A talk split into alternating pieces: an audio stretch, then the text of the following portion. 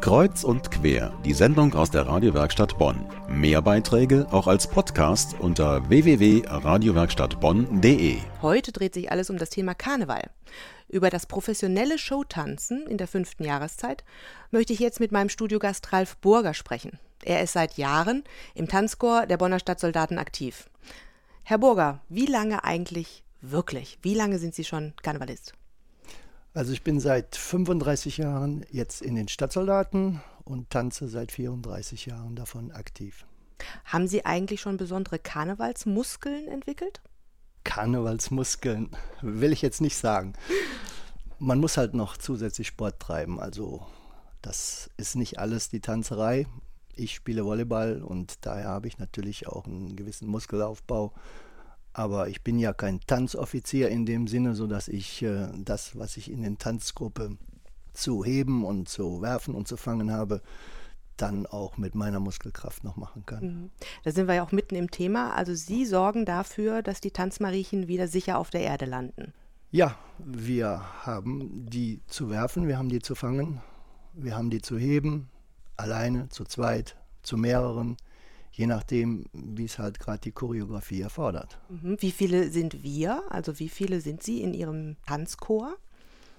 Also das muss man ein bisschen aufteilen. Das sind erstmal die Tanzpaare. Wir haben ein Haupttanzpaar, ein erstes Tanzpaar und im Moment noch vier weitere Tanzpaare, sodass wir die Tänze also mit drei oder mit fünf Paaren aufführen können.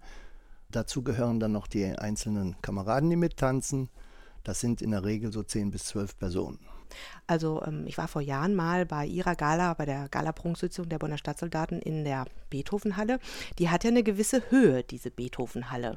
Und da flogen die Funke-Mariechen bzw. Tanzmariechen sehr hoch. Was ist denn so die ideale Flughöhe für so ein Tanzmariechen?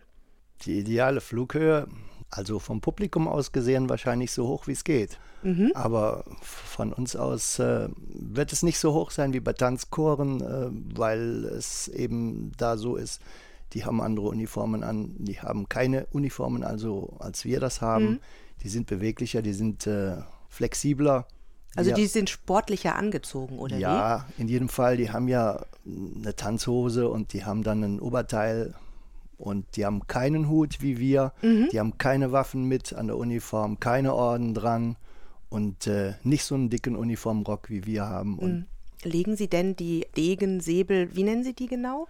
Das ähm, kommt darauf an, in welcher Formation es ist. Ja. Ist es eben ein Säbel oder ein Degen oder ein Schleppsäbel, mhm. je nachdem. Die legen Sie aber zum Tanzen dann ab? Bedingt. Also die Tanzpaare natürlich haben keine Waffen, aber mhm. die anderen äh, stellen die Gewehre zur Seite, die Kameraden und äh, die Säbel und Degen, die haben wir in den Tänzen in der Regel dabei. Jetzt sind wir ja fast schon in, in der Hochzeit der Session. Weiberfastnacht kurz vor der Tür. Was ist denn Ihr Plan für Weiberfastnacht? Also wie viele Stunden werden Sie die an diesem Tag tanzend verbringen? Der Plan steht ja bereits. Äh, wir haben äh, Weiberfastnacht, ich glaube, sechs Auftritte, meine ich, wären es. Äh, ich habe es nicht genau im Kopf. Wir fangen um 10 Uhr, meine ich, an. Und der letzte Auftritt, der ist dann in der Regel immer zwischen 17 und 18 Uhr. Was ist so Ihr ganz persönlicher Tipp? Ähm, wie halten Sie das durch? Ein wenig solider leben.